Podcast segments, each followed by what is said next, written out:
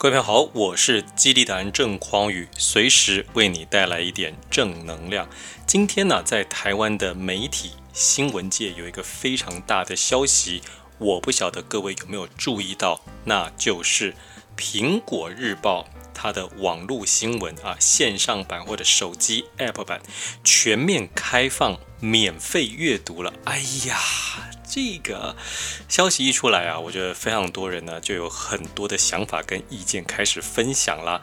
有人是付费的订户，就在说：“哎，你这样这个增效啊，你你把我当笑哎吗？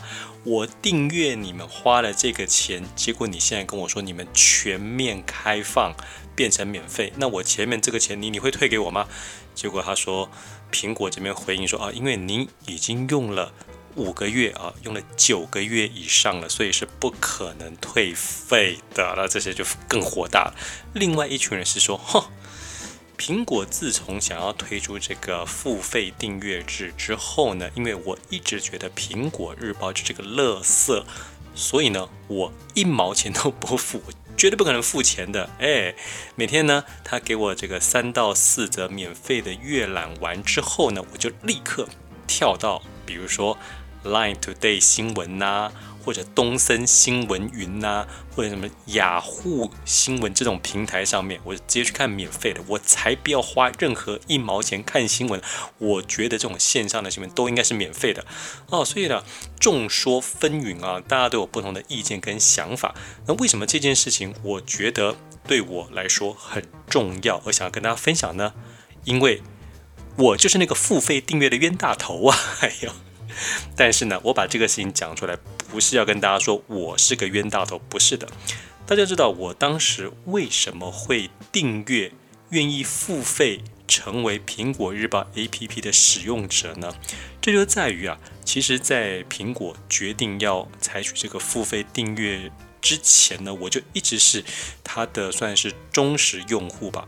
我真心的觉得哦，苹果日报呢，它虽然里头有非常多的垃圾新闻、垃圾消息，可是其实它的整个 APP 的这个界面呢，新闻的界面、新闻的报道，还是做的是最好的。应该说，它不管是在财经啊、国际政治、国际的一些消息啊，或者台湾本土的一些。消息方面，我认为他在新闻这件事情上做的的确是蛮 OK 的哦，更不要说他在这个 APP 上面，其实整个这个 user friendly 这个界面呐、其实都挺好的，所以我本来用的很顺手。所以当他本来采取要订付费才可以订阅的这件事情的时候呢，我也是有一点犹豫。但就当我在犹豫要不要成为他的订户的时候，我突然收到。苹果日报总社里头的编辑打电话给我，干嘛呢？各位，原来啊，他们那个时候开始大刀阔斧的想要做一些事情，所以他们主动联系上我，因为知道我是一个激励达人，很喜欢我过去写的文章，于是跟我说：“赵老师。”我们呢，想要请你成为我们的专栏作家。成为这个专栏作家呢，您大概一个礼拜要帮我们出一篇文章，好吗？所以我们先算一个月四篇文章，啊，这样子给你。那呃，我们呢没有办法，就是一个字一个字这样算，把这个费用给你。所以我们是以一篇文章啊两千块的方式来跟您收这个文。所以请您固定的是不是可以？每个礼拜给我们一篇文章，我心想，各位您有所不知啊，我老早就想要当苹果日报的专栏作家了，这想红嘛，是吧？应该说，我想要发挥更大的影响力，所以我早就想这么做。在苹果还没有找我之前的很多年，我就已经有主动啊，透过各种不同的管道，甚至直接写信到他们的那个爆料的那个 email 里头。跟他们说，哎，我也想要像其他的这些作家，不管是什么，呃呃，史丹利呀，或者更有名的一些人呐，就，哎，他们可以有专栏，我也可以有啊。那我可以有各种不同的主题，不管是激励啊，不管是我过去写的两性啊，所以拜托让我当你们的专栏作家吧。他们过去鸟都不鸟我，哎，结果现在。主动找我还要付我钱，那开玩笑，我这能不干吗？于是呢，我就答应他们了。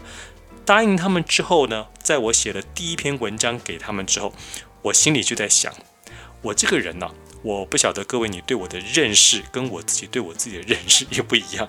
我一直认为我是一个有情有义、吃果子拜树头，而且我爸妈从小就告诉我，只有别人欠我，没有我欠别人这回事，而且我们要投桃报李、结草衔环呐。我心里就想，那苹果日报既然给我一个这么好的一个平台，让我的文章能够让更多人看到，那我就成为他的订户，有何不可呢？这也是支持这个平台一个最好的行动证明，不是吗？于是，在我把文章给他们的同时，我立刻就花了一年大概一千两百多块，一千三百块，成为他们一整年的订户。好，然后呢，我就之后每个礼拜啊，都固定的产出我个人觉得非常好、非常正向、积极的文章给他们。那包括哪些文章呢？比如说，大家也知道，我最擅长的就是抓紧一些时事，然后呢，去延伸它的正向的意义出来哦。比如说那个时候范范哈范玮琪。因为骂苏贞昌院长是个狗官啊，这个这件事情呢，呃，因为苏贞昌院长觉得哈，当时我们的口罩呢发生了这个新冠肺炎疫情之后呢，我们一定要先守住台湾，所以禁止所谓的口罩出口。那范范就骂他说是狗官，怎么可以这样？巴拉巴拉巴拉。好，我从这个事情呢就发表了我自己的意见。我认为啊，从这件事情我们应该要学到的是。千万不要以为这个所谓的网络平台是你自己的平台，你在那边随便想讲什么就讲什么哦。然后，并且呢，我又提出了看法，就是像范范这样的人，或者我们所谓的一般人，除了不该把这种公众平台当成是你自己的平台之外啊，其实我们完全可以借由这个事情来想办法营造自己正向的。这个形象还有发挥正向的影响力，你可以不拉不拉不拉怎么做？我就专门产出这样的文章，连写了四篇给苹果日报之后，其实他们跟我说：“郑老师非常感谢你这个文章呢，反应都非常好，底下也有很多人回应。”But 因为我们现在疫情非常严重，里头的方向有一点改变。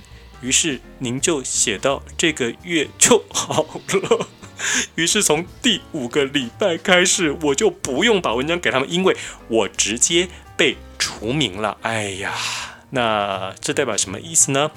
这代表我这么热血、热心、热情地订阅了他们之后。本来是想着会跟他们有长长久久的合作，所以我订阅他们没有问题啊。结果没想到，很快的，这个不是我不要他们，是他们不要我。在很多人眼中看来，那就是哎，我就白花了这一千两百多块钱的订阅费，当了个冤大头，对吧？我告诉各位。我们做事情的时候绝对不能这样想啊！你知道我在想什么吗？第一个，我当时愿意这么大方的付费，是因为我知道我至少会出四篇给他们，于是我能够赚回八千块来，对不对？诶，其实我刚刚少讲了，他一篇是给我两千五百块，所以我呢是赚了一万块。我赚了一万块钱之后，拿其中的一千两百多块来给他们。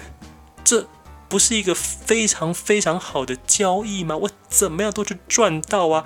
尤其这个些文章啊，只要给苹果发出发给他们之后，让他们首先采用之后，其实我也是可以转载那个链接，而且他并没有让我的文章是只有订阅苹果 APP 的人才可以看到，也是所有人都可以看到的。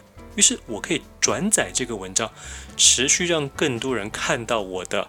影响力让大家知道我是一个苹果日报的专栏作家，所以这件事为什么不做呢？